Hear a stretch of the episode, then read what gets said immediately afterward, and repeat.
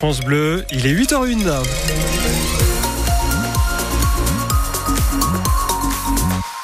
L'info du 6-9, Isabelle Godin. Et ça bouchonne à l'entrée de Cognien, Laurent. Oui, c'est sur cette avenue de Lyon qui sera rebaptisée avenue Robert Badinter. On a 6 minutes de plus hein, qu'un trafic normal à cette heure-ci. Du beau temps aujourd'hui. hein. Du beau temps et surtout beaucoup de douceur. hein, 15 à 18 degrés pour les maximales en pleine. La présidente du Grand Annecy visée par une plainte pour harcèlement moral. Une plainte euh, déposée hier auprès de la procureure d'Annecy. Euh, Trois salariés de l'agglomération annécienne accusent la présidente Frédéric Lardet d'exercer un management toxique. Elle parle clairement de harcèlement moral au travail. Richard Vivian. Et c'est le comportement de la présidente du Grand Annecy que dénoncent ces trois cadres. Dans un document que France Bleu Pays de Savoie a pu consulter, elles parlent de pression malsaine et pathologique. Elles insistent également sur l'attitude de Frédéric Lardet à leur égard, systématiquement dénigrante et malfaisante, attitude qui, selon elles, a conduit à la mise en place d'un climat délétère au travail.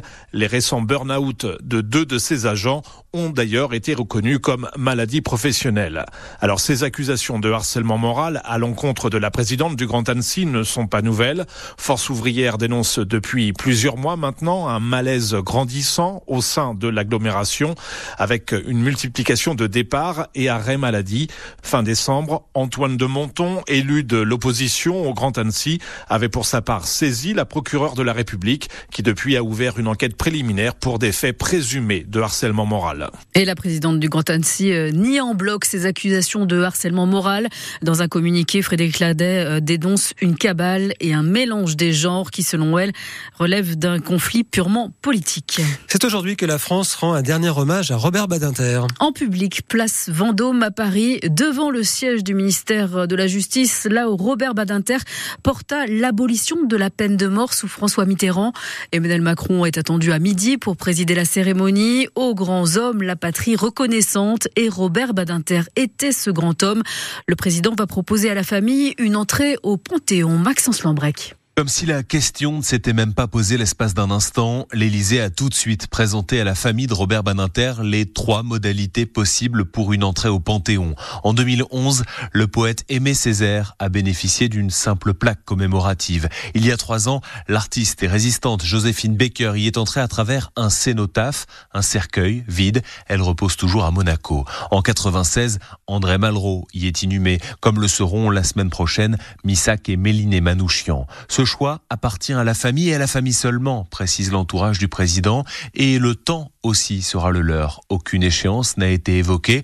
Je pense qu'ils opteront pour la simplicité, glisse un témoin des échanges. Le corps de Robert Badinter sera inhumé après l'hommage dans l'intimité au cimetière de Bagneux. De son vivant, il a refusé toutes les décorations, mais il n'était pas contre l'idée d'une entrée au Panthéon. C'est ce qu'un membre de sa famille a confié à un conseiller de l'Élysée.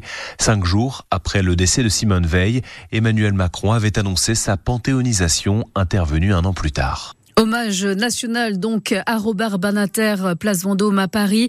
Au même moment, les Savoyards sont invités euh, ce midi à se recueillir à Cognin devant la maison où l'ancien ministre s'était réfugié avec sa mère et son frère en 1943.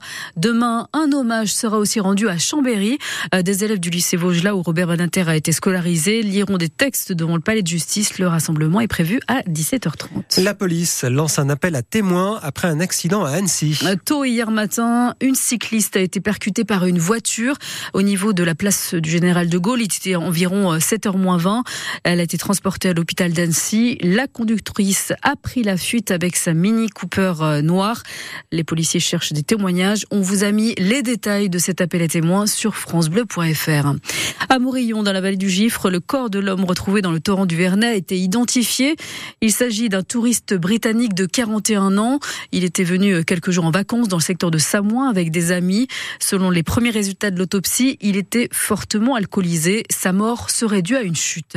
Le week-end s'annonce noir hein, pour tous les voyageurs qui ont prévu de prendre le train. Les contrôleurs de la SNCF sont appelés euh, à faire grève en plein milieu des vacances scolaires de la zone C et au début de la nôtre.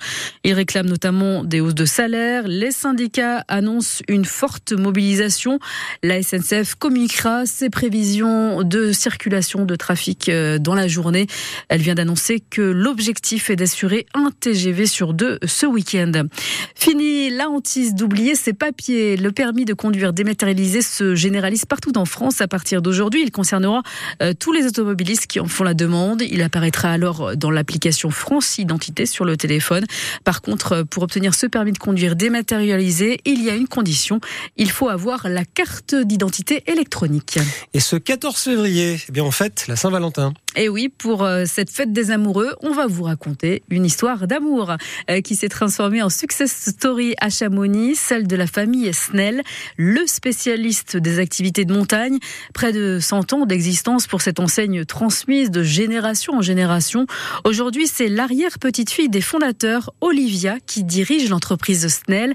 Et Marie-Ameline, tout a commencé par une histoire d'amour. Depuis 90 ans, à Chamonix, le nom de Snell est associé à la montagne et son enseigne trône en plein centre-ville, au 104 de la rue Pacaré. Oui, une évidence. Mais ce n'est pas par une ascension qu'a commencé cette histoire. C'est mon arrière-grand-père qui était américain, soldat pendant la première guerre euh, de 14-18. Olivia est l'arrière-petite-fille de ce soldat, Donald Snell, qui un jour de 1916, lors d'une soirée dansante au Majestic, tombe amoureux de Marthe de Voissou, du nom de la célèbre marque de cloches chamonniarde. Il l'a demandé en mariage et ils ont traversé du coup l'Atlantique pour aller se marier là-bas et ensuite ils sont revenus. Et ont ouvert d'abord un magasin d'antiquités qui très vite, parce que ses propriétaires étaient anglophones, s'est rempli de